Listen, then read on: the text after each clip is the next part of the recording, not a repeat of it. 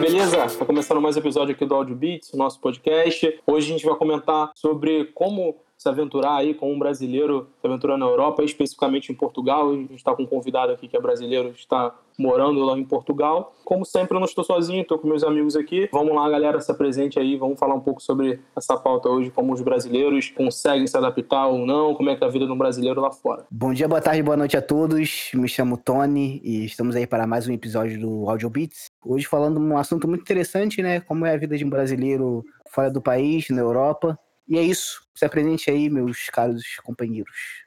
Fala aí, rapaziada. Boa noite, é, ou bom dia, sei lá, depende do horário que você está ouvindo isso aí. Sou Leandro, mais, aqui, mais um episódio aqui participando, entrevistando aqui o meu amigo Rafael, né, amigo pessoal, estudou comigo na escola. Vamos falar aí com ele como é que é a transição né, Brasil-Portugal, né? O cara saiu da colônia e foi, pro, foi morar no colonizador. Né? Nossa. Muito boa. Perfeita boa. colocação, trazendo... perfeita colocação. É. Trazendo aqui, tra... trouxe informação, Rogerinho. É isso aí. Fala rapaziada, meu nome é Vitor, como vocês já sabem aí. A gente vai dar uma discutida aí sobre assuntos, né? Sobre como que é a diferença entre Portugal e Brasil. E é isso aí, vamos que vamos. Pô, o cara lançou, como vocês sabem aí, o cara tá famoso mesmo, filho. Porra. que isso. É, né? O Vitor sempre lança esse. Também deve estar no título, né? Tá. O, o quarto a falar é Vitor. Tipo assim, na. isso, né? então, a gente tá com o nosso amigo Rafael aí, amigo do, do Leandro, de infância, aí, estudaram na mesma, mesma escola. E se apresenta um pouco aí, Rafael. Conta um pouco aí sobre você, o que você está fazendo atualmente. Pô, então, como vocês já disseram, meu nome é Rafael, eu sou brasileiro, eu vim do Rio de Janeiro, como acho que grande parte do pessoal aqui, não sei. Uhum, uhum. Mas vim falar um pouquinho dessa minha experiência de, de como foi transicionado o meu país, como disse, como colocou o Leandro, saindo da colônia e fazer uma colonização inversa, né? Porque é uma, até uma piada que os brasileiros fazem aqui em Portugal, que a gente veio buscar o ouro, que a gente veio colonizar o contrário. Maneiro. Piadas à parte, é, é uma vida muito complicada, principalmente quando você vem, como se diz, né, com a cara e com a coragem. Eu, no momento, estou desempregado, graças ao coronavírus, cobongavírus, congavírus, ou como dizem alguns portugueses, o conavírus, mas Cona não é uma, não é um xingamento? É, Cona, Cona é, é, é, assim, bom português, buceta. Mas. É, Caraca. Em português é o coronavírus que fode o homem, né?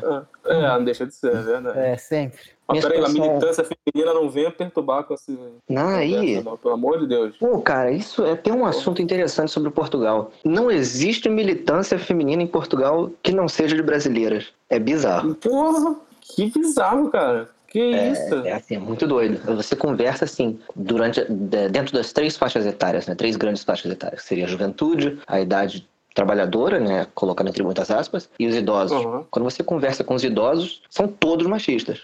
E eles gostam. Foda-se. As velhas, os então, velhos... Tantas mulheres, tantas, tantas as Tranquilão, casa, tranquilão, é isso mesmo. Uhum. A, a, idade mais trabalhadora tá cagando pra isso. Não, não, não bate muito papo sobre isso, a não ser que seja alguém muito ligado a algum movimento e esteja mesmo para militar mas é raro. Uhum. E a juventude. A juventude também tá cagando para isso, aponta pro Brasil, fala que é meme, acha engraçado, mas não vive aquilo. Entendi. Por exemplo, uh, grande parte dos meus amigos portugueses sempre falam aquilo. E o Bolsonaro lá no Brasil? O que, que você tem para falar sobre o Bolsonaro?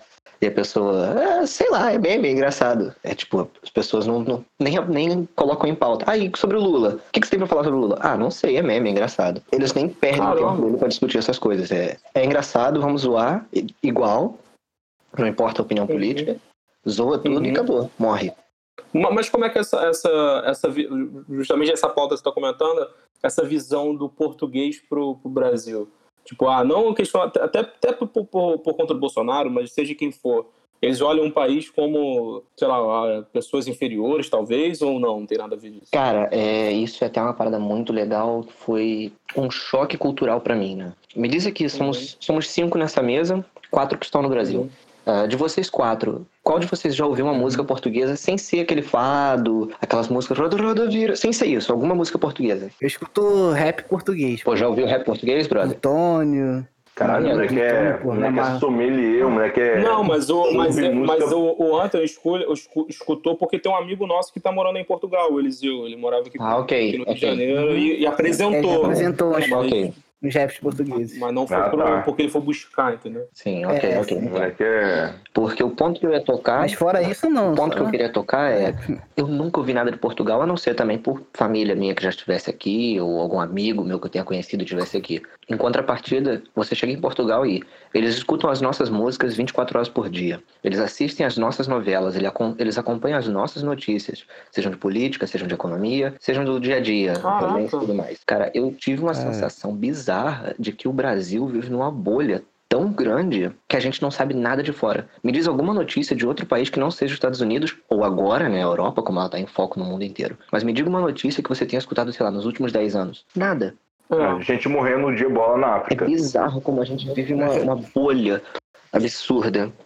E, e aqui em Portugal eles têm, tipo, eles têm uma coisa que eles chamam de palopos, que são os países de língua oficial portuguesa, países africanos de língua oficial portuguesa, que são as colônias da África. Eles têm uma ligação muito grande com eles. Não gostam porque eles são muito racistas, eles não Uhum. gostam de preto. Aqui na Europa eles têm um sério problema com preto.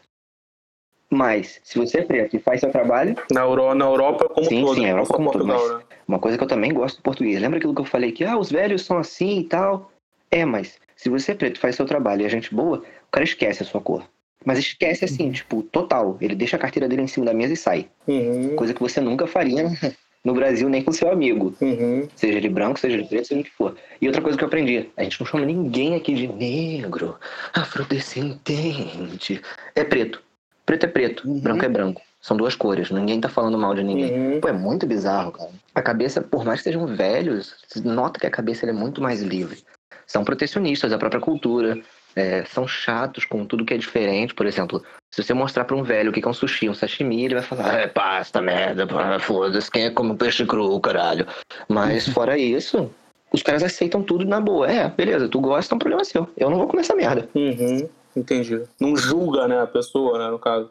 Exato, Não. exato. Tem, rola piada, sempre vai ter, assim, um certo. É um preconceito disfarçado de piada? Uhum.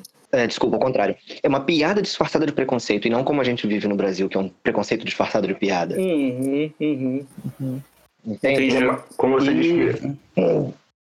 E voltando àquele assunto que a gente estava falando sobre a bolha, né? Foi um choque cultural para mim. É uma coisa que dificulta muito, cara, assim, 80% dos brasileiros que eu conheci vieram para cá, estudaram, trabalharam, seja lá o que for, e voltaram pro Brasil. Não se adaptam, porque a gente vem com uma falsa sensação de que, ah, tô no mesmo país, entre aspas, porque a língua é a mesma, Uhum. porque a cultura é a mesma. E cara, eu vou te falar, não tem nada a ver. A língua não é a mesma. A cultura é infinitamente diferente. A forma que as pessoas se tratam é diferente. Tipo, todo brasileiro que eu conheci tem a mesma opinião, que é português é muito grosso, não gosto deles, pessoal babaca. É, mas o português ele é assim na sua frente, mas por trás de você, quando ele tá com os amigos dele, ele fala, pá, aquele brasileiro, foda-se, adoro ele. Caramba. Então, tipo, o português ele é grosso, mas se você entrar numa tasca, que são os barzinhos, você vê os portugueses se tratando, eles saem na porrada quase. Eles brigam, discutem, não sei o quê. Até logo, Manel, até amanhã. E Uhum. tá tudo bem. Eles são grossos mesmo, eles têm uma maneira grossa de viver. Não é que seja mal educado. Uhum. A, a, a Eles são cultura, grossos, assim, cultura tá diferente. São grosseiros. É, a cultura deles é essa. Bem diferente. É né? muito interessante. e, isso. e- e até a su- a só a questão que tu falou do, do negócio da música, que me veio à cabeça. Eles já, já ouviram falar sobre o, as, a música do Mamonas Assassinos aqui? Já? Isso é- alguém já. Eles adoram. Eles adoram. Adoram. Acham super engraçada, dançam, zoam. Sabe qual é a música favorita dos portugueses Hum. do Brasil? É o Creu, mano. Creu? Caralho. Até Caralho. hoje, em todas as festas, eles dançam Creu. Eu não acredito como isso é Que possível. isso, cara. Mas tipo, tem, tipo, tem É baile, muito tem baile, 2007. tem baile funk aí, alguma coisa assim ou não? É uma, uma, ba- um- Então, uma festa é, normal. baile funk mesmo, só brasileiro faz. E basicamente só vai brasileiro, porque o português gosta muito, gosta muito, mas ele não tá ali pra ouvir 100% música brasileira, ele quer ouvir as músicas dele. Uhum. Porque, né, eles são muito protecionistas com a cultura deles. Então, vão numa festa eletrônica. No meio da festa eletrônica vai tocar uma música portuguesa popular. Caraca. É muito doido. Mas beleza. Acabou aquela música, volta de novo o porradão. Tum, tum, tum, tum, tum, tum, tum, tum. Tranquilo, de boa. Mas eles são muito protecionistas com a cultura. É tipo, pra mostrar que esse show tá bom, vai tocar uma música portuguesa. Beleza, agora volta.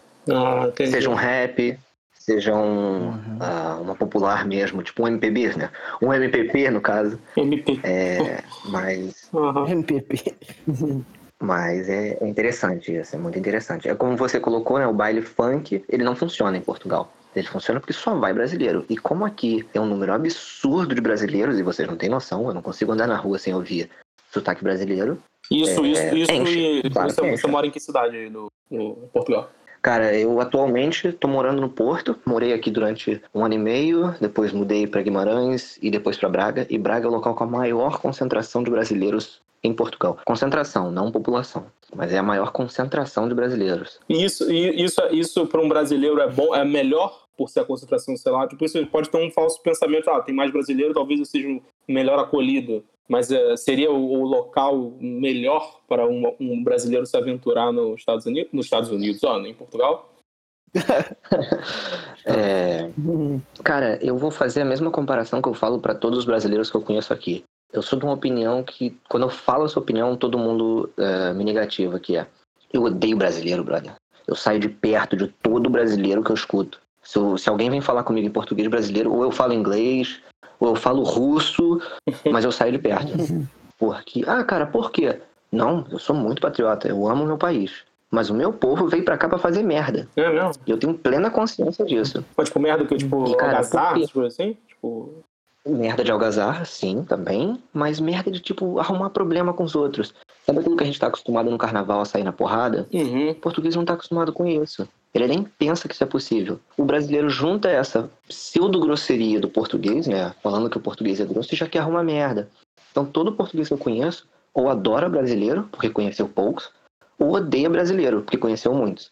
Uhum. Então, para mim, a melhor forma de você conhecer um brasileiro em Portugal é um brasileiro que anda com cinco portugueses. Por quê? Porque ele já está desconectado da vida do Brasil, ele já está começando a se integrar na sociedade portuguesa, e aí sim eu falo, beleza, com aquele brasileiro ali eu ando, porque ele já está acostumado com um estilo de vida diferente. Ele já entendeu que isso aqui não é Brasil parte 2. Uhum. Isso aqui é outro país, outra cultura, outra língua, outra já forma de que fizeram uma outra, outra então, colonização aí no cara, e aí Sim, sim, sim, sim, sim. A piada que eu falei no, antes de começar aqui o podcast foi: o Brasil agora está tentando fazer uma colonização reversa, né? Retomar Portugal. E isso é a pior coisa possível. Você está tentando trazer um cavalo de Troia. Cavalo de Troia é guerra. Uhum. É, você está enfiando um monte de brasileiros junto, como você me fez a pergunta, né? Que é: você acha que é melhor se integrar num meio onde tem muitos brasileiros? Eu acho que não. Uhum. Eu pessoalmente prefiro me integrar onde tem um monte de português e depois juntar com o brasileiro. É igual o cachorro problemático. Quando você tem um cachorro problemático, você separa ele até ele ficar mais calmo e depois você reintegra ele com os cachorros. Quando você tem um brasileiro, você coloca ele no meio de português para ele aportuguesar e depois você reinsere ele na sociedade brasileira dentro de Portugal. Entendi. Porque é muito doido. É muito doido isso.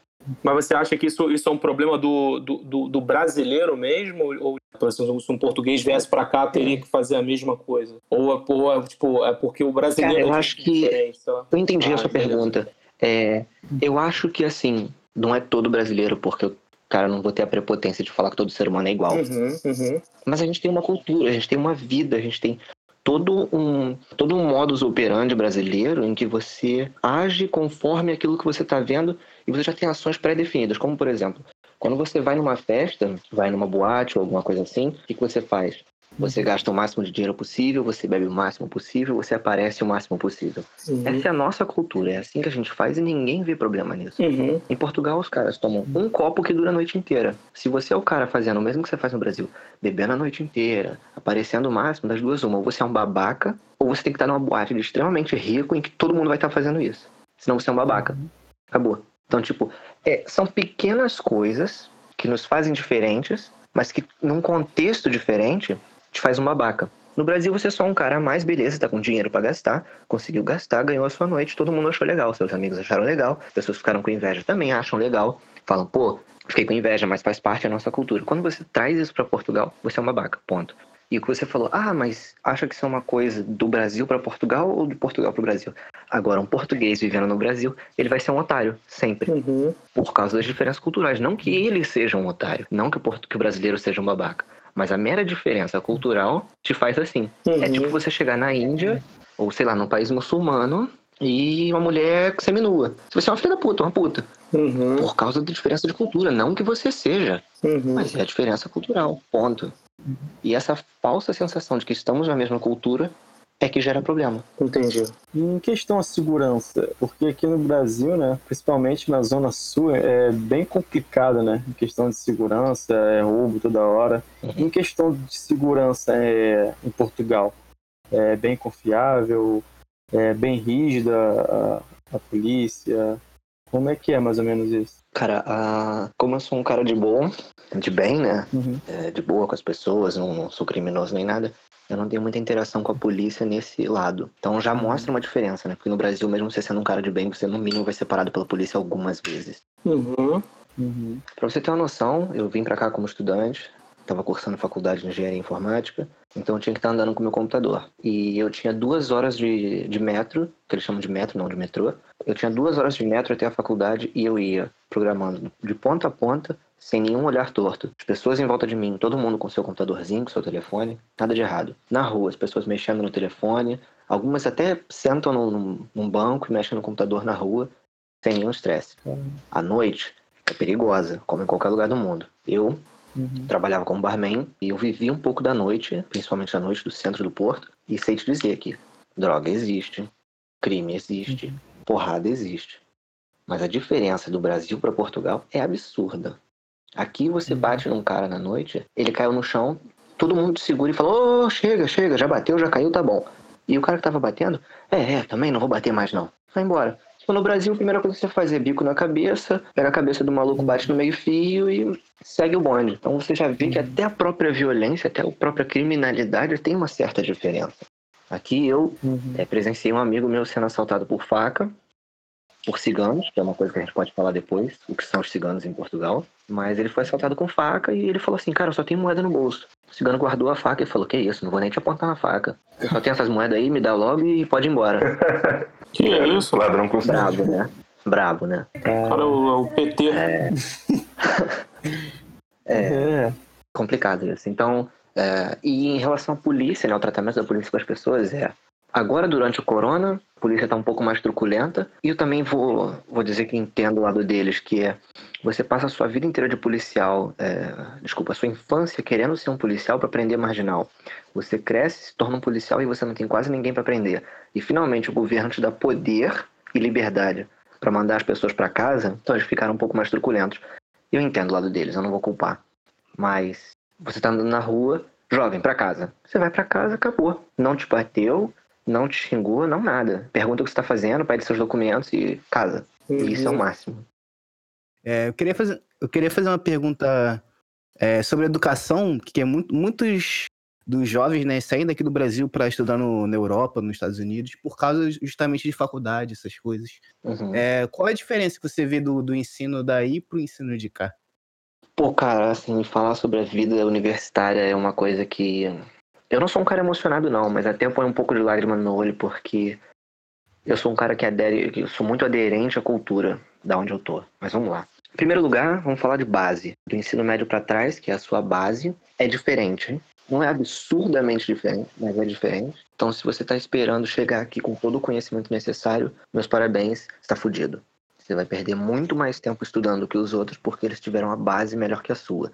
E eu tive, por exemplo, em matemática, na, no Brasil, tive é, trigonometria, geometria, tive um pouco de cálculo, mas muito básico de cálculo. E eles tiveram o contrário. Eles não tiveram quase geometria e trigonometria e tiveram muito cálculo. Essa pequena inversão me prejudicou bastante na faculdade, mas nada que não, não fosse possível de correr atrás. Então, em relação à base, a única coisa que eu digo é: vai ter que fazer um certo esforço, porque a base é diferente. Acho que uh, os métodos de ensino são muito parecidos. Ah, como eu não frequentei faculdade no Brasil, eu só tenho experiência dos meus amigos e eu já fiz grandes perguntas, né? Horas conversando sobre isso para ver essas diferenças. E a diferença chave é o compromisso dos alunos e não da escola, porque aqui Cara, eu acho que eu não conhecia uma pessoa que não tivesse me dito assim: ah, sei lá, brother, eu entrei nesse curso aqui porque eu passei, vou fazendo. Não. Todo mundo disse: não, desde pequeno eu sempre quis fazer isso.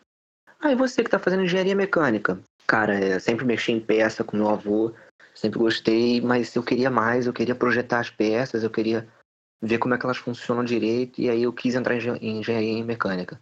Pô, e você que tá em medicina? Pô, sempre gostei de cuidar dos bichinhos, das pessoas, sempre a vida inteira foi levada para aquilo. Então, É uma coisa que eu não vejo muito no Brasil. Claro que tem pessoas assim, mas eu não conheci ninguém dentro do meio universitário que não soubesse o que queria. Tu faz E uma quê? coisa- faculdade, Rafa? Desculpa, Tu faz o quê? Qual a tua universidade? Tu faz engenharia informática. engenharia informática, tá? Que seria TI, né? Técnico em informação aí, ou técnico em informática. Mas Uhum. engenharia. Acho que tem, se não me engano, na UFRJ, se não me engano. É um curso similar e ele pode até fazer transferência de Portugal e Brasil. Mas agora uma coisa mais interessante de todas, que admito que até para mim foi uma barreira e que para todos os brasileiros e todos os estrangeiros é uma barreira enorme na faculdade. Chama-se praxe. A praxe, ela é como se fosse o trote. Só que o trote, ele é, pô, você se pinta, você vai pro sinal, você pede dinheiro, vocês compram cerveja e tá todo mundo feliz. A praxe não, a praxe ela dura um ano inteiro de calor. Esse um ano inteiro Caraca. você passa com uma camiseta branca e você não pode lavar ela. Ela vai sujar o ano inteiro. Você tem que ficar de quatro, você tem que rolar na lama, você tem que fazer o que te mandam, você tem que berrar, você tem que cantar. E aí vocês se juntam é, durante tempos e tempos para cantar contra outras faculdades. Depois tem no fim do semestre um evento enorme entre todas as faculdades para uma competição enorme. E depois disso dá início a Semana da Queima. A Semana da Queima é sete dias de festa sem parar, com bebida quase de graça. É muito insano, é muito insano. No início eu tive ódio da praxe, porque é igual ao exército, os caras te mandam fazer, ou você faz ou você vai embora. Você pode ir embora a hora que você quiser. Você não é obrigado a fazer. Mas ou você faz ou tchau. E é muito doido, é muito doido. Todo mundo fazendo, todo mundo cantando no meu primeiro ano. Eu pulei fora, não aguentei. Eu falei, cara, eu vou bater num maluco desse. No segundo ano eu já tava com a cabeça mais. Aquilo que eu falei, lembra? Como eu vim muito fresco do Brasil, eu tava pronto pra arrumar um problema. Uhum. Quando eu acostumei com a cultura portuguesa, eu falei, não, peraí, isso aqui é um pouco diferente. E passei a gostar, fiz grandes amigos. E amigos que provavelmente vou levar um bom pedaço da vida. E depois tem um outro grupo acadêmico, que é muito interessante, chama-se Tuna. A Tuna é um grupo musical e você não precisa ser um bom músico. Você só precisa querer entrar. Beleza, como é que funciona? Todo mundo vestido. né? Ah, tanto a praxe quanto a Tuna, elas usam um traje. E o traje ele é 100% formal. É sapato social, calça social, camisa branca, colete e uma batina por fora e uma capa grandona, que por sinal é a roupa que inspirou Harry Potter. A J.K. Rowling, quando veio para Portugal, ela se inspirou em duas em três coisas aqui. Na, no traje de Portugal, no Salazar, que foi um ditador militar que se transformou em Salazar Sonserina, e mais uma coisa que eu não me lembro. Eu lembro que foram três coisas que ela pegou de inspiração. Foi o, ela também se inspirou no, no, na biblioteca, né, que tem aí. Ah, sim, Biblioteca Lelo. Foi lá que ela escreveu. E eu, por sinal, Uhum. trabalhava em frente a essa biblioteca. A biblioteca passa 24 horas com fila na porta e tem gente que não entra. Tem que voltar no dia seguinte. Caraca. A biblioteca não tem nada demais. Só que ficou famosa por causa dela. Então, E essa biblioteca tem umas escadas muito doidas e ela usou como referência para fazer aquelas escadas do, de Hogwarts, que ficam trocando. Tirando essas duas coisas acadêmicas, né, que é a praxe e a tuna, aí como eu ia dizendo, a tuna é um grupo musical, você entra e serve basicamente para você beber, como tudo na, na universidade. Você entra, você toca um pouco de música, você vai pra rua, se apresenta para as pessoas, as pessoas adoram, dão dinheiro, você pega aquele dinheiro e você torre em bebida. Porque é assim funciona a vida. Entendi. E no fim das contas, mesmo com todas essas distrações, entre aspas, de tuna e praxe, eu vejo que a dedicação das pessoas é tipo, tem gente que não vai pra casa, entra de, manhã na faculdade pra ter aula, vai pra praxe, da praxe vai estudar na cafeteria, da cafeteria vai para pro ensaio da tuna pra cantar e vira à noite na faculdade porque tá estudando que amanhã tem que entregar projeto. Então assim, o pessoal não para de estudar. O tempo que você consegue, ah, vamos jogar carta, vamos, mas todo mundo com o computador aberto do lado. É muito doido. E como, e como que a, a cultura daí, só trocando um pouquinho de, desse subtópico aí, sobre a questão de, de, de futebol, no caso, comparando a paixão, Cara, o, fana, o fanatismo. Eles são apaixonadíssimos por esporte, futebol. né? esporte. Eu, como não sou é, fã de futebol, mesmo como brasileiro, né? Uhum. Não sou fã de futebol, eu não tô muito inserido nesse, nesse meio. Uhum. Mas todo português que, que eu conheço, todos, todos, sem exceção, eles têm duas coisas. Um clube grande que eles torcem e o clube da terra deles. Se Uhum. você é de Madureira, você torce pro Flamengo e também torce por Madureira. Entendi. Se jogar Madureira contra Flamengo, Madureira. você torce pro Madureira. Uhum. Sempre, sempre. E eles têm até uma palavra que se chama estarolas, que é pra quem não torce pro time local. É, se você não torce pro time local, você é um estarolas. E os tarolas é a pior coisa que você pode ser no meio futebolístico. Tipo um renegado aí da parada. É, o renegado, assim. É papo de tu estar tá conversando no bar, tomando cerveja com seus amigos. Ah, foda-se, mas você não torce pro, pro, time local. E todo mundo faz piada e você vai pagar essa próxima rodada. E todo mundo, foda-se, é, e tu paga a próxima rodada. Porque você é um corno que não torce pro seu time. Caraca, que loucura. É muito louco, é muito louco. Mas, Rafael, tu, no início tu falou que tu foi aí, foi para ir com a cara e com a coragem. Eu lembro que tu sumiu aqui, daqui da, da Praça Seca. E, tipo, como é que tu foi para Portugal, cara? Como é que é a transição de sair do Brasil para ir para Portugal? Nossa. Tu tinha alguém te esperando? Tu, tu tirou. Tu tinha visto português, sei lá, teu pai, tua mãe, teu avô português? E tu porque, assim, é, pelo que eu entendo, né, eu, eu sei que, assim, você, você é brasileiro, tá? Vamos supor, eu, na realidade, eu sou brasileiro, eu tenho a minha mulher, né, tô com ela há um tempão já, aí a gente uhum. viaja para Portugal e, sabe, vai ficar um ano aí em Portugal. A gente tem um filho, nosso filho nasce em Portugal. Ele não é português, porque para uhum. ser português tem que ter sangue português, uma parada assim. Não é nem cidadania, cara. Foi que um amigo meu explicou porque ele, ele tirou o, a identidade portuguesa dele, porque o avô dele é português, se eu não me engano. Mesmo que você tenha um filho em Portugal, se você não for português ou a, ou a mãe dele não for português, o teu filho não é português. Foi pelo menos isso que ele me explicou. Então, vamos lá, eu vou atacar as suas perguntas por parte, porque você fez várias perguntas diferentes. Em primeiro lugar, como assim eu fui com a cara e com a coragem? A primeira sensação que eu tive. Melhor, deixa eu retroceder um pouco no tempo. Tem um tio brasileiro. Ninguém na minha família tem sangue português, a gente não tem documentação portuguesa. Mas eu tenho um tio que está aqui há 20 anos. Ele está naquela situação de vai e não vai sobre documentos, ou seja, ele não é português. Mas ele está aqui há 20 uhum. anos. E com isso, é, o meu pai tomou a iniciativa de trazer a empresa dele para cá. Veio para cá um ano antes de mim. E como eu estava para cursar a faculdade, ele falou: por que você não pensa em fazer a transferência para cá? E eu, beleza, corri atrás disso, papapá, pipi, tive que tirar passaporte, passaporte já tinha, mas tive que tirar o visto no passaporte, tive que fazer uma carta, o meu pai teve que fazer uma carta, que é uma carta para me convidar e é uma carta de por que eu tô indo. Uh, você tem que fazer toda uma, uma série de preparações, como por exemplo vacinas que você tem que apresentar, uma série de coisas para viajar para Portugal. Pronto, você conseguiu isso tudo, agora você chega em Portugal, você tem direito a três meses como turista. Eu, como estudante, pude tirar um ano, mas o meu curso demora três anos. O que, que eu faço? Depois do fim desse um ano, tenho que me reaplicar para outro ano, depois reaplicar para dois, depois reaplicar para cinco, e depois de cinco, você pode aplicar para a cidadania. Agora, voltando, o que, você quis, o, é, o que, eu quis dizer com a cara e com a coragem? Mesmo vindo para Portugal com meu pai, é, um ano depois dele, né? Ele estava antes de mim. Eu fiz a viagem de avião internacional sozinho, o que não é nada absurdo, mas é uma experiência. São 11 horas dentro de um avião sem fazer porra nenhuma, assistindo filme da Noruega que eu não entendia nada, mas bola pra frente. E agora que vem para mim a pior coisa foi a sensação de abandonar 20 anos de vida. Eu vim para cá com 19, Hoje tenho 22, mas a sensação de abandonar 20 anos de vida, abandonar os meus amigos, os meus familiares que ficaram, a minha namorada, que na época eu estava namorando, a minha vizinhança que eu já conhecia, a cidade que eu já conhecia, os bares que eu já frequentava, as lojas que eu já ia, o próprio mercado para fazer compras. Você, é uma sensação de você abandonar 100% da sua vida, porque nada vai ficar. Uhum. Beleza mesmo morando com meu pai, meu pai tinha um trabalho dele, eu tinha minha faculdade, ou seja, a gente ficava afastado grande parte do tempo.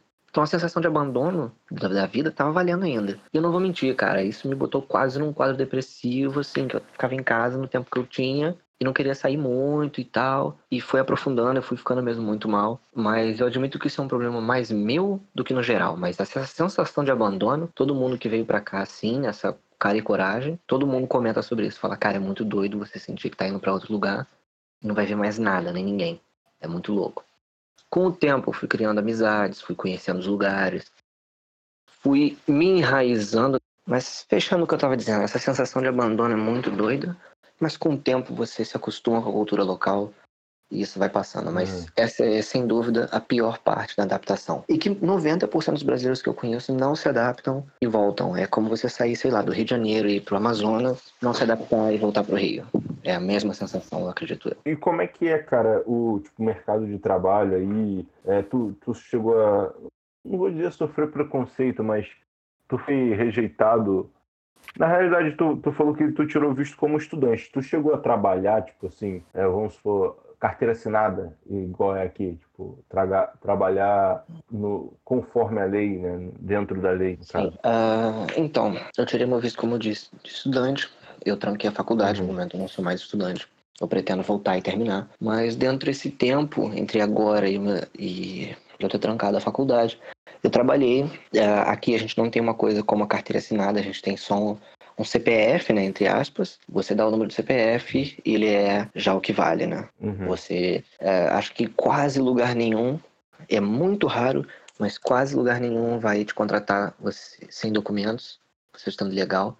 É extremamente raro. E mercado de trabalho aqui, restauração é amplo. Sim, se você estiver procurando como cozinheiro, como garçom, como limpador, como copeiro, você vai achar emprego o ano inteiro. Não tem falta nesse mercado. É muito doido, eu não sei como. Uhum. Se na sua rua, se você andar e ver dois restaurantes, você pode entrar e perguntar: boa tarde, está precisando de alguém? Que você talvez em um deles tenha, se não nos dois. É muito doido isso. Eu, quando estava procurando emprego na, na, minha área, né, de barman, não na minha área de, de informática, mas na área de barman, não foi difícil achar. Eu achei muitas propostas e escolhi a que mais me agradou. Ou seja, mercado não faltou. Uhum. Uh, preconceito. Depende do português que está te contratando. Você vai sofrer. Não nada assim em que você pense, nossa, eu preciso ir embora. Mas talvez você sofra um pouco nas piadas. Você erra alguma coisa, tinha que ser brasileiro. Entende? Você chega atrasado, tinha que ser brasileiro. Ah, Errou uma conta, tinha que ser brasileiro. Esse é o máximo de preconceito que eu sofri, que mesmo assim foi na base da piada, e eu soube entender, coisa que muitos brasileiros não entendem, porque a gente não está acostumado com isso no Brasil. Quando alguém faz essa piadinha, é muito mais ofensivo do que aqui. Uhum. Mas uh, o meu tio, que está aqui há 20 anos, ele disse que a situação do preconceito era muito pior no início, porque há 20 anos atrás, todos os brasileiros que vinham para cá tinham três, uh, três nichos aos quais eles pertenciam, que eram prostituição, uso e venda de drogas e criminalidade no geral, como assaltos, furtos e outras coisas. Ou seja, como essa primeira leva de brasileiros foi muito ruim, ela manchou muito a, a imagem dos outros brasileiros. Porém, Entendi. com a próxima geração de portugueses crescendo, a juventude que não pegou aquilo crescendo e tomando conta do mercado, e a juventude né, universitária não tendo nem visto aquilo, eu não sofri com isso. E meu tio disse que até uhum. para ele que está aqui há muito tempo, que conhece pessoas mais velhas, a situação também melhorou muito. Mas a questão do brasileiro que você está comentando, seria somente brasileiro ou seriam os, os sul-americanos aqui? Sul-americanos em geral, mas são 90% brasileiros, sul-americanos aqui. Entendi. Mas, tipo, o nível, o nível do preconceito, no caso, seria por sul-americano, não pelo fato do cara ser brasileiro. Sim, por ser brasileiro mesmo. Hum, não é por ser hum, sul-americano. Entendi.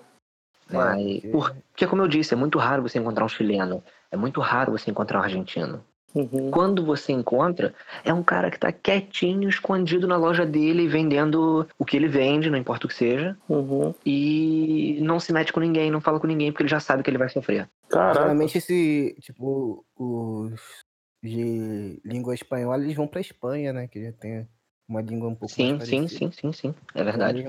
É mesmo. Uh, e como é que como é que é, cara? Porque assim, a minha impressão a minha impressão, né? Porque assim, o único contato que eu tenho, cara, com pelo menos com alguma coisa da Europa, cara, é, pô, assistindo série da Netflix. Que a maioria, por exemplo, o La Casa de Papel é espanhol, o Sim. Black Mirror, que é tipo britânico, a maioria dos, uhum. coisas.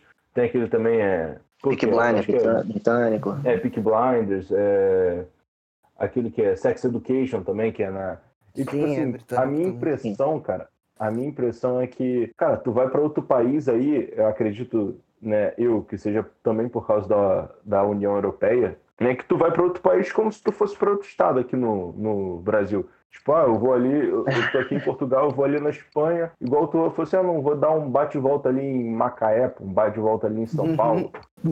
Cara, é, eu vou te falar que não, não é igual você viajar do Rio para São Paulo.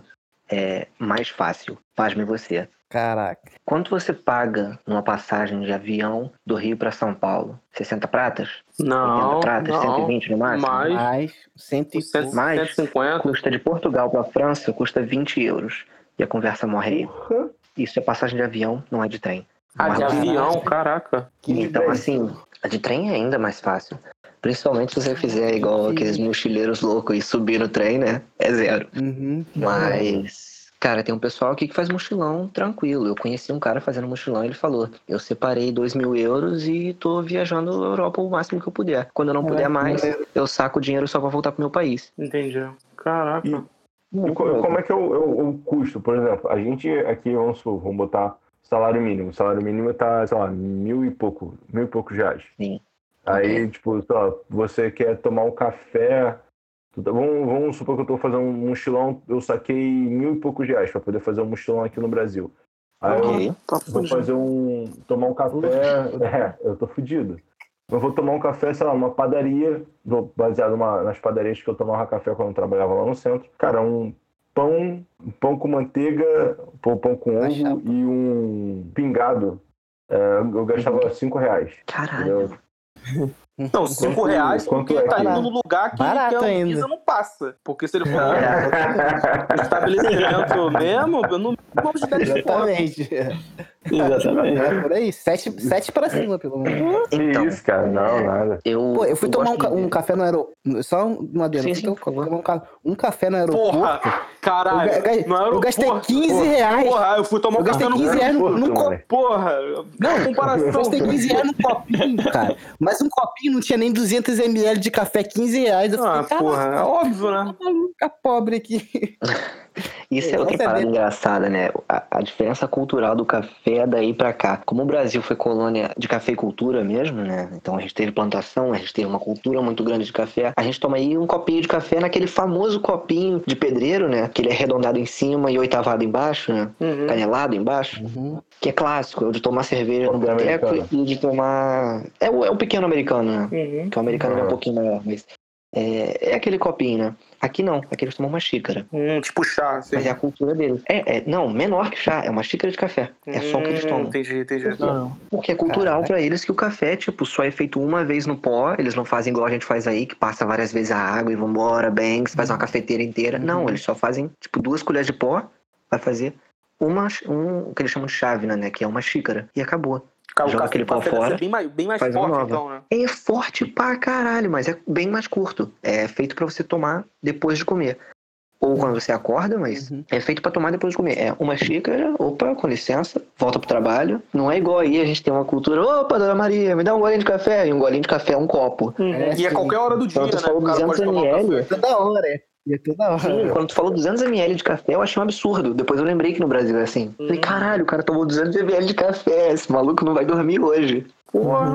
Mas não é o café daqui. É, É, pois ca- é, o aquele café é café aguado, coado na medo. Porra, eu tomo. É, Eu, de- eu devo tomar um de litro café, fácil velho. de café, mano. E questão do um preço? fácil por dia. E questão do preço, é muito caro? Cara, é, dependendo de onde você tome, um café ele gira em torno de 60 a 75 cêntimos. Caraca. Pô, Caraca. baratinho. É, Mas eu- é, um café, mas é um café de qualidade, no caso. Não é, É, esse é. Da, da beira da estrada do Leandro. aí. É, aquele assim, tu tira a meia do sapato, tá no exército, né? Tu tira o coturno, tira a meia, bota o pó na meia, co- coendo ali mesmo e vai tomar, não. Não, não é aquele, aquele brabo, não. Então tem uma certa qualidade, não é, uau, meu Deus, um café mexicano, com grãos envelhecidos, não é nada assim, mas Uhum. tem uma certa qualidade. Mas aí, aí, É, aí- qual é o mas aí, salário, no né? caso que o- o- até você comentou sobre beber o café depois de uma refeição, depois do almoço. Eu acho que isso é da Europa, Uhum. né? Porque, tipo assim, eu tenho muito cliente. Eu trabalho num, num banco, né? Então, assim, eu tenho muito cliente de vários tipos Uhum. de italiano, enfim, polonês. E a maioria tem isso. Quando eu já for almoçar com vários deles, eles tomam um cafezinho depois do, depois do almoço. Acho que isso Sim, é da sim. Europa, né, no caso, né? Sim, sim. É, por exemplo, você falou de italiano e teve até uma passagem engraçada, foi mês retrasado, né? Antes dessa parada do Covid aí. Uhum. E eu tava trabalhando num restaurante e o pessoal lá sempre fazia isso. Era um restaurante que a gente chama de diária, né? Que é o prato feito daí. Você tem direito a uma sopa de entrada, um prato principal e um café no fim. E uma jarra de, de vinho tinto, ou branco. Mas uma jarra. É, Quanto é o preço Que disso? isso, cara? 6 euros. E o prato Que é regado. isso, Você cara. pode até repetir se tu quiser. Caralho. Uma jarra, você tá falando tipo, que, euros. um litro de, de vinho, assim? Meio litro por pessoa. Que isso, cara? Caraca. moleque. Caralho. Adeus Brasil, tô indo pra Portugal. Vinho mesmo, né? Não é que, tipo sangue de boaque. Vinho, né? vinho, vinho. Sangue de boi. Porra. É sangue de boi, né, viado? Caralho, que Isso é muito muito louco, é muito louco. É surreal. E né? aí, tava trabalhando lá um dia e o cliente me pediu um café e um brandy. Que é tipo um- uma bebidinha pro fim, né? Pra tomar junto do café, pra ser o digestivo. E eu, pô, como tenho a formação de barman, fui na mesa, servindo na taça certa, botei de lado e tal. E o cara, pô, que maneiro, né? Você trabalha com isso há muito tempo e tal. Ficamos conversando, trocando ideias. Já tava no fim do turno, né? Limpando o chão e conversando com ele. E aí ele falou pra mim, pô, eu sou dono de um café italiano ali no centro. Você quer ir lá comigo? Eu, pô, vou aceitar. Terminamos ali o trabalho. No outro dia eu fui lá no, no café e percebi que eles têm esse mesmo costume de tomar um café no fim. E eu até por acaso falei sobre isso. E ele me ensinou uma, uma expressão em italiano que se chama biqueiro della staffa, que é tipo a saideira. Tu tá tomando uma cerveja com o pessoal e tu pede o biqueiro della staffa, que é a saideira. E ele falou que hoje em dia, como no- as pessoas trabalham muito, o biqueiro della staffa acabou virando o café. Então se você acaba pedindo isso, o cara não vai te trazer mais uma, mais uma cerveja não, o cara te traz um café. É muito louco, Caraca. porque essa cultura do café no fim do almoço, na Europa em geral, ficou tão intrínseca que você pede a saideira e os caras trazem café. Mas acho que isso é por causa do. de- é, uma vez, eu não lembro direito o que, que ele me respondeu, o, esse rapaz que mora na Itália. Esse italiano, na verdade. Mas acho que é alguma coisa parecida como fosse limpar o paladar, né? Tomar um café. No, no, Cara, no fim do, é- do almoço. O pouco que eu entendi disso, né, vem da cultura mesmo pós-revolução, segunda revolução industrial, né, que é a revolução do, do carvão, se não me engano. Aquela época ali o café tava louco no mundo, né, o Brasil exportando, Uhum. a Europa comprando, Portugal distribuindo, Inglaterra roubando a metade, como sempre, vida Uhum. normal. E o, o, o operário, né, o trabalhador das fábricas, ele precisava bater o horário dele correr de volta para a fábrica, mas ele tem que estar ligado, porque ele quase não dorme. Então era o café aquele, maluco, terminei de comer. Quando você termina de comer, bate aquela lombeira, né? Uhum. O cara, pra ele não dormir no trabalho, mandava um golão de café e ia de volta pro trabalho. E aí o costume foi se criando. Entendi. Mas sim, tem gente que toma mais por ser connoisseur mesmo, sommelier, o caralho que é. Ah, não, vou tomar aqui pra limpar o paladar, o caralho. Fazer uma Mas graça. o costume, o costume de tomar um café pós-refeição vem de ter que ir pro trabalho, Entendi. principalmente das fábricas. Uma pergunta é, em relação à alimentação, existe muita diferença do, do Brasil para Portugal ou não? Nossa, você tocou no assunto que é até piada nossa dos brasileiros aqui. Que é. Cara, tu pensa que tu vai vir aqui e tu vai comer o quê? Chuta, Sei uma lá. Pastel de Belém. Sei lá. Pastel de É. Belém, meus parabéns, né? Você escolheu uma Ah. comida portuguesa. Caraca. É, Feijoada. bacalhoada, mano. Sei lá. Deu uma picanha? Ah, isso tá... Não, peraí, pô. Sacanagem escolhendo as comidas de Portugal, né? Você escolhendo pastel de Belém, bacalhoada, porra, sardinha. Você tá pedindo Uhum. pra virar português. Mas quando você escolhe, por exemplo, uma feijoada, a feijoada também é portuguesa. Olha que legal. Só que ela é muito diferente da feijoada que a gente tá acostumado no Brasil. Feijoada no Brasil é feijão preto, focinho de porco, pata de porco, bacon, não sei o que, né? Não. Uhum. Olha aí, já falei focinho de porco. Quem bota focinho de porco na feijoada? É, aqui em Portugal é tudo que tiver do porco. Barriga, orelha, focinho, rabo, Caralho. mais a pata e estômago, e tripa. E o feijão não é o mesmo. É muito louco, é muito louco. Eles Top, têm é, top. vários pratos típicos e você nota nesses pratos típicos que a cultura daqui ela é muito Fartura. ah, não, não, não. Como é que eu posso dizer? Ela é muito sofrida, sabe? Porque veio de épocas de guerras e eles se acostumaram e mantiveram como tradição. Porque você vê que é só sobra. Eles, por exemplo, têm uma coisa chamada é, massa lavrador. Lavrador é o cara que trabalha nas lavouras, o agricultor, né? A massa lavrador, ela é um pene com linguiça, com chouriço, que é tipo uma linguiça, Pô, chouriço é com sobra dos legumes, que é o que ele não vendeu, com isso, com aquilo, e é um macarrão. Só que é um macarrão doido, mano. Parece uma feijoada no macarrão. Ah, e leva feijão também. Então, assim, você vai ter essas comidas que são mais lá pra dentro, né, de Portugal, que são mais tradicionais, e você vai ter uma coisinha mais. mais. como é que eu posso dizer? Mais moderna, né? Que é como, por exemplo, a... não, eles não têm nada globalizado. Nada. A não ser que você vá num restaurante pra isso. Tipo, ah, você vai numa churrascaria, você vai comer uma picanha, claro. Você vai numa pizzaria, você vai comer uma pizza. Também não é, não é por aí. Mas você, quando quer uma coisa assim, mais portuguesa e ao mesmo tempo moderna, você tem, por exemplo, a francesinha. Francesinha foi a primeira comida portuguesa que eu comi e é muito doido. É tipo um sanduíche grandão no prato, com bacon, ovo, queijo, um bife, uh, queijo, presunto, mortadela, depois cobre com uma fatia de queijo, rola um molho em cima e umas batatas fritas em volta. É tipo um ah, beirute, assim, demais, assim, né? É tipo um beirute, né? Uhum. Só que aquele molho é tão louco que ele é feito com cerveja, vinho, conhaque, Porra, não sei o quê, mas não sei, molho de tomate. Mas é gostoso pra caralho. Nego odeia. Eu me amarrei. Desde o primeiro pedaço que eu provei, eu me amarrei. Pô, tenho certeza Acho que você gostar também. Pô. E quanto tu pagou nesse, e quanto tu pagou nesse bagulho aí? Cara, comida aqui costuma ser cara. É, isso aqui é meio doido. Quando eu digo caro, não tô dizendo assim, caro para quem ganha um salário, dois salários. É caro no geral, porque você vai jantar com a sua família e tal, vai dar 20 pratas para cada um, 60 pratas, é, já ficou meio pesado. Tá barato pra mas, caralho. Sim, não, mas vale. 60 pratas em, em, em euros, você tá falando, né? Sim, exato. Mas aí, valendo lembrar, valendo lembrar que eu tô dizendo assim, ah, um restaurante para fazer graça com a família. Se você for comer, como eu disse, no restaurante de diárias, que é o prato feito, você pagou 6 euros, você comeu uma comida boa, tomou uma sopa antes, um café e um meio litro de vinho. Ou seja, ah, tem os dois esse lados. Esse é padrão, esse, esse prato que você tá falando, tipo, é tipo, não é de um, de um restaurante específico. Não, são vários restaurantes que fazem isso, chama-se mesmo diária. Caraca. Que é quem faz uma refeição por dia, que são geralmente próximos de fábricas. Pode ir qualquer pessoa, não tem problema. Entendi. Ah, sim. Ah, tá. Quem faz uma refeição por dia, né? Pra pessoa que trabalha em metalúrgica, essas paradas assim. Sim, realmente sim, exatamente. É... Por isso que é, é, é, tipo o nosso, nosso. É o PF, é o PFzão. É o um bandejão, né? PF. PF lá do centro, 10 conto. Porra, é, do, do, duas intoxicações. Cara, você falou do bandejão, né? A comida da faculdade chega a ser ainda mais barata. Ela é R$1,60€, com direito a uma água, uma sopa ou uma sobremesa, uhum. o prato principal. Só não tem direito ao café, mas o café na faculdade é 40 cêntimos. Não, aqui é parecido com o da UF. O bandejão da UF, pelo menos, é um real. Dois, dois reais, se não me engano. É, é, mesma coisa. um real, melhor ainda. Mesma coisa. Mas aí, com certeza, eu acredito, acredito por ser já preconceituoso com o pessoal, com próprios brasileiros, que aí a qualidade da comida seja bem melhor. Né? Sim, a qualidade é bem melhor. Mas não vou dizer que assim, uau, a cozinheira da minha faculdade é uma gastrônoma francesa. Não, mas não estão te esculachando, pelo menos. Uhum, uhum. É neutra. É comer para sobreviver. A comida dos restaurantes diários são boas. A comida da faculdade é, é combustível. Ah, essa, esse de seis reais aí, que é tipo é, barato e, e vem muito, a qualidade é muito boa. É, é, é legal. A qualidade é bem legal. Entendi. Porque, cara, a, eles gostam. Eles têm uma cultura muito fantástica que é, eu até julgo complexa, mas eles têm um amor pelo trabalho.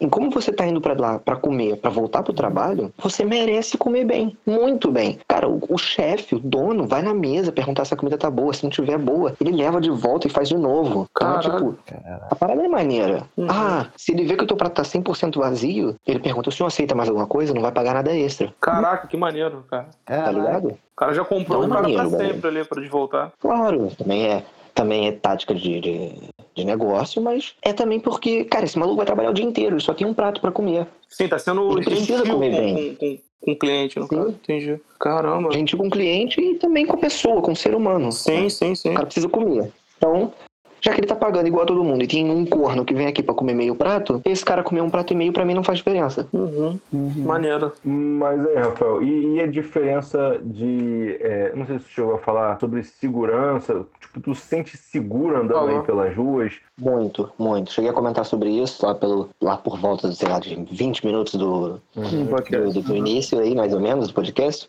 E o o clima, né, cara? Tipo, aí faz calor pra caralho também no verão, é, Pô, faz frio pra porra. Aqui, como eu te disse, depois do primeiro ano você se acostuma e o clima começa a ficar muito gostoso, porque portugueses eles fazem assim, eles trabalham o ano inteiro para aproveitar o inverno e enfiar o pé na jaca no, inverno, no, no verão, desculpa, aproveitar o verão. E enfiar o pé na jaca. Como assim? Os caras guardam o dinheiro deles o ano inteiro, como eu disse. O cara vai pra balada, ele toma um copo. O cara toma um café que é 70 cêntimos.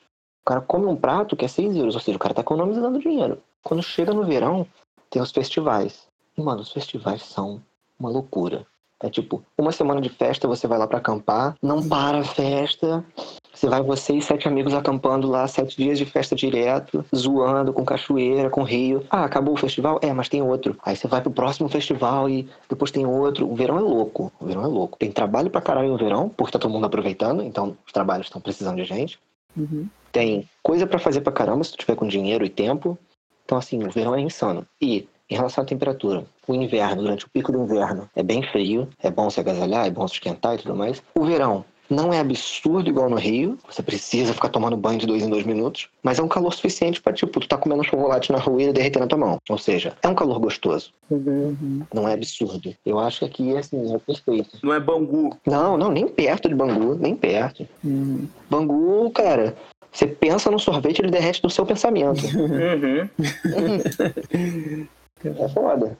E o que você. E a, a questão, a questão da, da, da, cultura aí, cara? Que, que, é, a questão de, da arte, né? Tipo, teatro, cinema, é igual aqui do, do brasileiro, que, que, que gosta bastante disso, ou, ou não? Então, cara, é, isso é uma vantagem que eu vejo no Brasil, que é a gente, como não tem cultura própria, e me dói um pouco falar sobre isso, que é o Brasil não tem cultura própria. Uhum. O sul do Brasil foi colonizado pela Alemanha, Holanda, e tem uma cultura. e um pouco da cultura argentina e uruguaia, né? em relação ao churrasco, por causa dos pampas uhum. ali embaixo. Uhum. Tem a cultura da cerveja e tudo mais. E tem o nosso sertanejo do Brasil inteiro, que isso eu acho que é o nosso maior patrimônio brasileiro.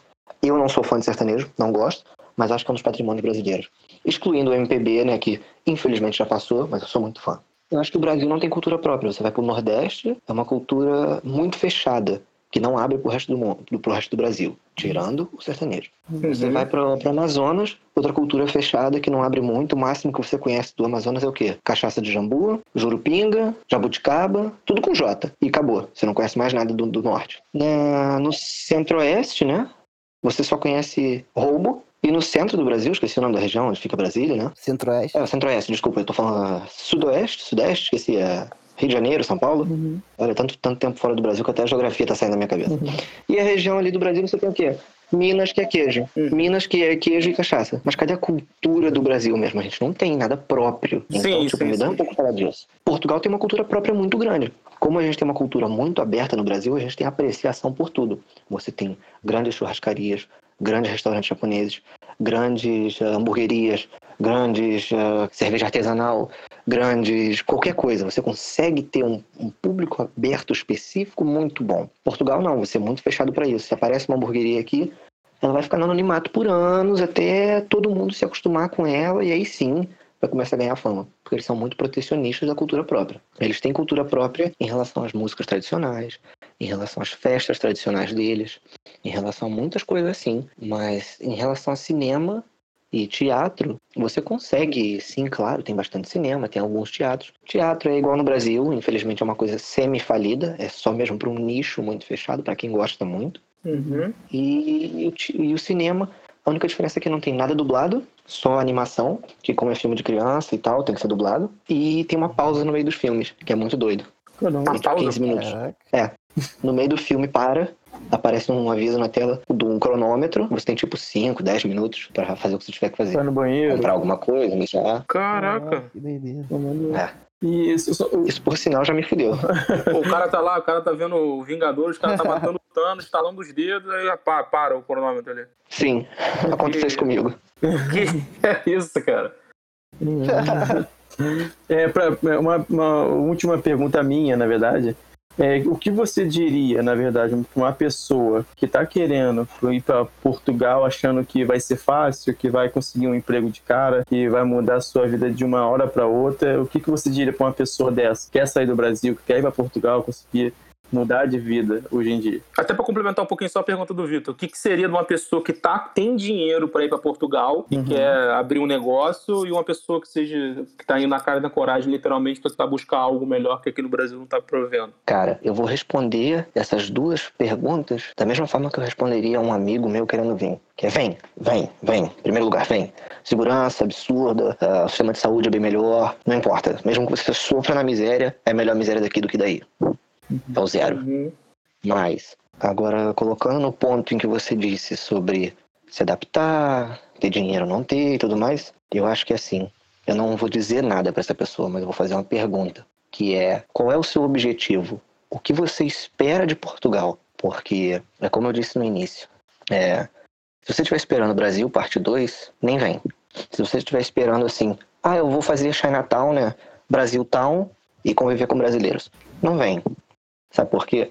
Todo brasileiro que veio para cá com dinheiro, torrou. Todo brasileiro que veio para cá com esperança, perdeu. Quando você vem com um plano, quando você vem com uma mudança do seu mindset, que é eu tô indo para buscar isso, eu já sei o que eu quero, não espero ser agradado, espero agradar, aí sim eu vejo o futuro para essa pessoa. Tenha ela dinheiro ou não, tenha ela condições ou não, eu acho que é. Você só pode dar o primeiro passo quando você já tiver planejado o segundo. Porque mesmo que você venha com muito dinheiro, você vai torrar ele. Porque a conversão do dinheiro do Brasil para cá é pesada. Uhum. Quando você recebe em euros, tanto faz. Quando você recebe em reais e traz para cá, esse dinheiro morre. Então não adianta você vir com um milhão, você chega aqui com 200 mil. Então é, o, tem complicações. O, o, euro tá tipo 5, 5 euros por, por um real. Né? Cinco, quase 6. 5 reais, pô. É, quase 6 é, já. Seis. Tava 5,60 se não me engano. Mas acho que vale a pena. É um esforço que vale a pena, mas tem que ser bem planejado não planejado com o que você vai fazer, mas planejado com a sua cabeça. É o que você espera daqui, o que, você, como você se vê aqui. Se prepare para estar sozinho, se você não vier com família. Mesmo vindo com família, se prepare para estar sozinho no, no, no ecossistema e tem que estar muito preparado para absorver ao invés de transbordar aqui. Esteja pronto para aprender com eles e não para trazer a mudança para cá. Porque senão você é maluco. É, é, o problema que eu vejo com todos os brasileiros aqui é só esse. Não é ter dinheiro e não ter.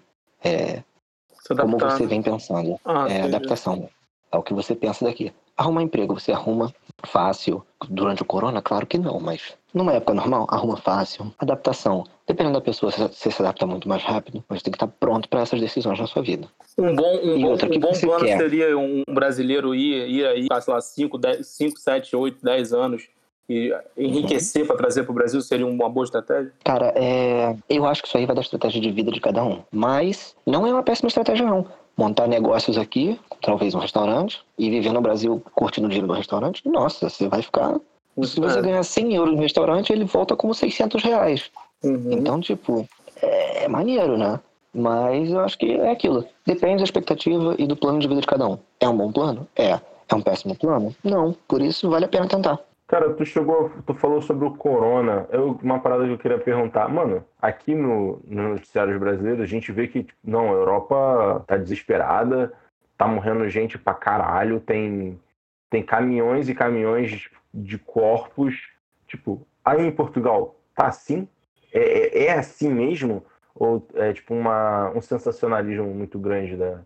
Sensacionalismo, sensacionalismo. Que o pessoal tá desesperado, tá que a polícia está realmente agindo para colocar as pessoas em casa, tá? Que tá todo mundo sendo mandado embora de empregos para não ter não ter como você ficar em contato com as pessoas, é realmente real.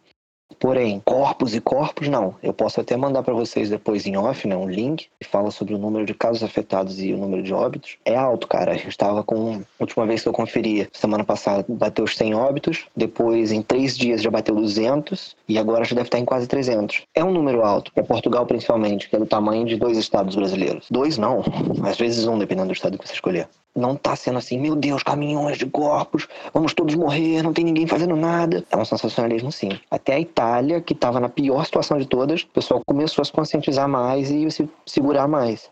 A China, que é a China, já está uma semana sem casos, sem casos novos. Tem que saber diferenciar aí o que está acontecendo de verdade ou não. Entendi. Legal. Mas é isso. Mais alguma pergunta? Cara, Querem fechar alguma coisa? Porque acho que já bateu um bom tempo. Tu pretende voltar, Rafael?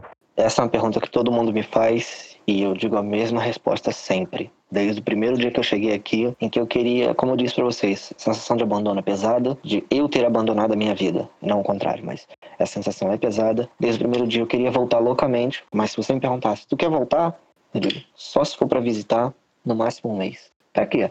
Rever amigos, rever família, mas não volto. Eu acho que assim, Portugal não é o meu fim. Eu pretendo ir, sei lá, pra Suécia, pra Suíça, pra puta que pariu. Uhum. Eu acho que Portugal não é o melhor país do mundo, não. Uhum. Mas voltar pro Brasil, não volto. para viver. Você perdeu o relacionamento uhum. é, por causa disso? De ter ido pra lá? Não. Perdeu uma namorada. Como assim, relacionamento? É que tu, tu comentou que perdi, tava namorando. Por acaso perdi, né? Eu tava namorando. A gente terminou por causa dessa distância também, né? Por outros problemas da vida. Uhum. Mas a gente acabou terminando. E, cara, eu acho que é isso aí faz parte, né? Como a gente diz no Rio de Janeiro, mulher é igual biscoito, vai um vezes oito. e acho que a minha vida não pode parar por causa disso. Com certeza. Com Mas certeza. adoraria estar junto e manter essa vida aqui e para onde que aquela vida fosse. Porque eu sou um cara muito caseiro, eu sou um cara que o meu maior sonho é ser pai. Eu acho que montar uma vida é muito legal, mas tem que ser com uma pessoa que tem os mesmos objetivos que você, minimamente. Com certeza. E é isso. Se vocês acharem que tem mais alguma pergunta a fazer aí, façam, porque o tempo tá correndo. Eu posso ficar aqui até 5 da manhã. Pode o podcast. É mesmo, né? tu, falou, tu falou que tu foi demitido e tal, mas é, tem alguma garantia que, tipo, ah, o cara vai te chamar de volta? Ou Tipo, você tem, mantém uma, uma relação direta com o teu chefe, uma parada assim, até, digamos, informal, né? Tu é amigo pessoal dele, é teu chefe, mas ele é teu amigo também. Então. Ou tu, tipo assim, ah, vai voltar e tu, tipo, agora eu vou porra, procurar outro emprego aí em outra empresa. Então, eu antes de trabalhar onde eu tava, eu era amigo semi-pessoal, né? Saía para beber junto, conversava e tal, com meu antigo patrão. Uhum. Depois eu troquei de emprego, falei com ele, olha, não, não consigo ficar aqui, é difícil para mim por causa de distância e tudo mais. Ele falou, sem problemas, te indico esse outro. Me indicou o outro, tava reformando, por isso ele tava precisando de gente. Fui para lá, tenho o contato dele, foi ele que acabou chegando a, a esse final, né, de cara, o corona, está, o corona tá muito apertado, vou ter que mandar o pessoal embora. O que o cara fez? Ele foi muito parceiro comigo. Ele me deu um papel de desemprego, que ele não podia me dar, porque eu já tinha mais tempo do que para receber o papel. Eu tinha que ter só um mês de trabalho, eu tinha dois meses e meio. Ele falou: Eu vou assinar tua carteira como se tu tivesse só um mês aqui e te dou o papel. Ele ainda me deu um dinheiro por fora, tipo 20 euros. Falou assim: Pô, cara, não vou te pagar um salário, mas tá aqui 20 euros pelo menos pra tu tomar um copo, comer alguma coisa. E é o que eu posso fazer com você. E quando o corona acabar, eu te ligo. Se você tiver sem nenhum emprego, você volta. Tudo na informalidade. Mas foi o que eu tive. Uhum. Mas aí aqui, aqui tu... aí é igual daqui? Como no caso o CLT? Salário mínimo, FGTS, tudo isso? Cara, é mais ou menos. Tem os descontos de, de de imposto, tem uh, salário mínimo, você tem uma parada que é o subsídio, que é o 13 terceiro, né? Ele é o subsídio de férias uh, e o subsídio de Natal. Mas ele, às vezes, pode ser dividido durante o ano. É basicamente igual, basicamente igual daí. É, e, e como é que é a vida noturna, Rafael? Como é que é a vida noturna? Tipo, uma hora da manhã, tu sabe que uma hora da manhã aqui na Praça Seca, tipo, não tem ninguém, só tem a Pacheco aberta. Mas como é que é onde tu mora? Uma hora da manhã, porra, tem vagabundo andando na rua, até porque, se eu não me engano, eu acho que eu já vi que, cara, fica sol, tipo, fica sol não, né? Mas claro, sei lá, 8 horas da noite ainda é claro. Ou, ou já tá, tipo, breuzão. Então, cara, dependendo de onde você viva, existe vida noturna. Aqui onde eu tô morando, não é exatamente o centro do porto, é, chama-se Povo de Barzinho. É como se fosse uma região afastada. Digamos, mais porcamente comparando, é a região dos lagos. Ou seja, não tem muita vida noturna, não tem muito o que se fazer aqui mesmo durante a vida normal fora do corona. Centro do porto, você tem o que fazer até pelo menos 5 da... Até, vamos lá, você tem bares abertos até as duas, alguns bares podem ficar até as quatro. Você tem discotecas abertas até as seis e depois você tem after aberto das, sei lá, seis até meio-dia, uma hora. Então você tem o que fazer 24 horas por dia no centro. Mas atente-se, como eu disse lá atrás, quando eu trabalhei no bar, é você vê de tudo. Você vê drogas, você vê assaltos, você vê marginalidade, principalmente porque é o centro de uma cidade grande. Acredito que Lisboa uhum. seja assim também, não tive lá, quer dizer, tive como turismo, mas não tive vivendo. Mas acredito que Lisboa seja até pior, porque lá é muito mais centro, né? É capital. Mas aqui onde eu vivo é super pacato, super pacato. Você tem o que fazer de tarde, você tem restaurantes, você tem alguma coisinha.